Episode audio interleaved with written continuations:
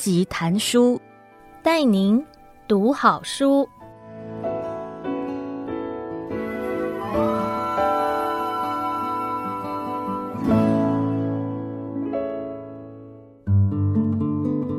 你好，欢迎收听由爱播听书 FM 制作的书斋音频编辑谈书，我是联经出版的主编陈永芬，让我为您挑选值得阅读的好书。让您只花不到半个小时的时间，就能聆听一本好书，了解书里的精华。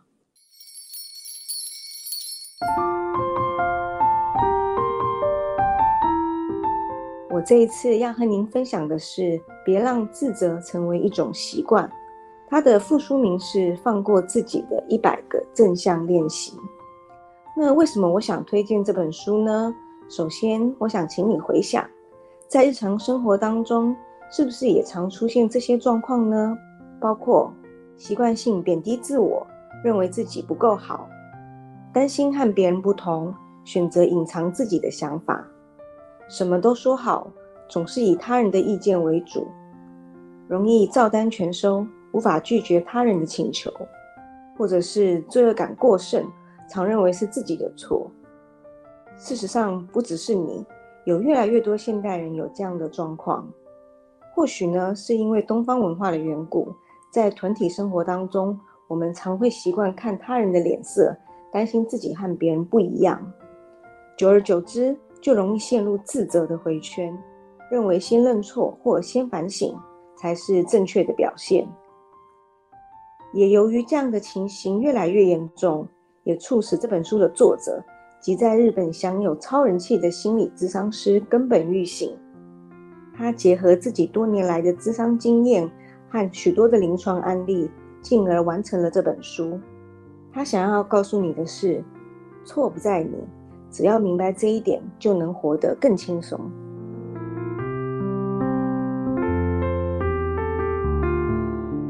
作者根本裕行认为呢，一个人如果长期没有办法肯定自己，并不容易说出意见，导致在工作、家庭或人际中随波逐流。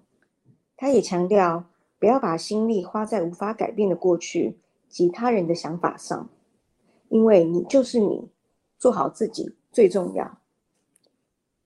既然如此，那你可能会好奇，有没有办法能够改变这样的状况呢？让我们不要再自责。如果是这样的话，我会推荐你不妨透过这本书里面收录的一百个练习，学习爱自己。在这本书里面的练习呢，其实都很简单，你可以挑选喜欢或者是适合的来做。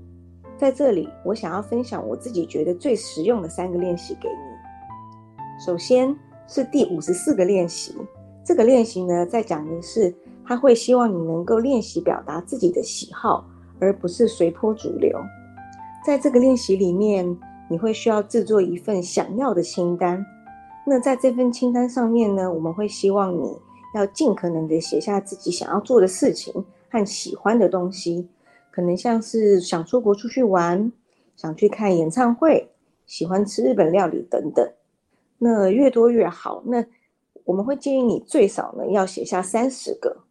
那你可能会觉得哇，好多哦，然后一开始可能觉得没有办法写这么多，不过呢也没有关系。其实呢，每天每天每天写一点点也可以，但是呢，重点就是不要放弃，因为透过这个练习可以帮助你了解自己的喜好以及想法，远离讨厌的事情。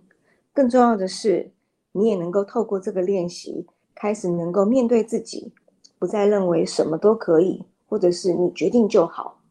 最后呢，你会慢慢发现，自己终于能够坚持，而且表达自己的喜好，不会再随波逐流了。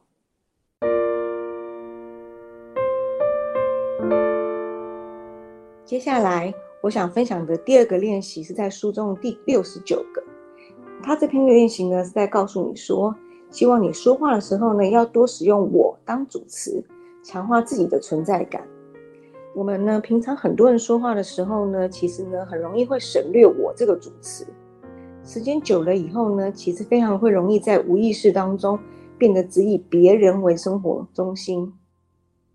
那因为太在意别人的想法，然后呢，导致会选择这种责任归属不明的说话方式。我建议呢，如果你想要避免这种状况的话，平常讲话的时候呢，就要多多养成以我当主词的习惯。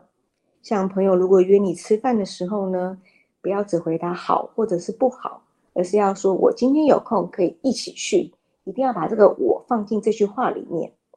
或者是在你自己自言自语的时候呢，我们也会建议你要加上我，像是呢，我今天想早点下班，好冷哦，我想要吃火锅等等。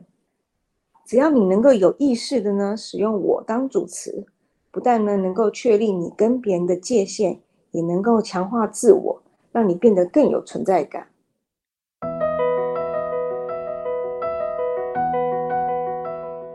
听完以上这两个练习以后呢，我还想要再分享最后一个我自己很喜欢的这个练习，这是在书中的第七十八个练习。那在这个练习里面呢，它其实会教你不要太为别人着想，学着练习拒绝。很多人呢，在生活当中呢，常常会习惯当烂好人，什么都说好。那因为太过于为别人着想，然后呢，也很容易忽略自己的想法。那如果你也是这样子的人的话呢，我们也会建议你，当有人询问你能否帮忙的时候呢，千万不要马上答应，而是要在心里思考自己是否真的想帮忙，有没有能力能够做到。事实上，拒绝并不可怕，容易照单全收的人呢，也更需要练习。一旦呢，你开始发现你不会太为别人着想了，那你就会发现原来拒绝也没有关系。总结来说呢，我觉得这本书适合容易没有自信、一出错就自责、没有想法或总是以他人为意见为主的人。当然，如果你希望能够提高自信的话呢，变得更爱自己，我也推荐你看这本书。最后，我想分享这本书中的一句话给你：有些人或许会因为过去的习惯，不自觉优先考虑对方的心情，但是做出选择的时候，还是要率先倾听内心的真实想法。以上就是我想要分享这本书给你的原因。我是联听出版的主编陈永芬，祝福你能从练习中找回自信，不再自责，人生更轻松。希望下次还有机会为你说书。编辑谭书，谢谢你的收听，我们下次见。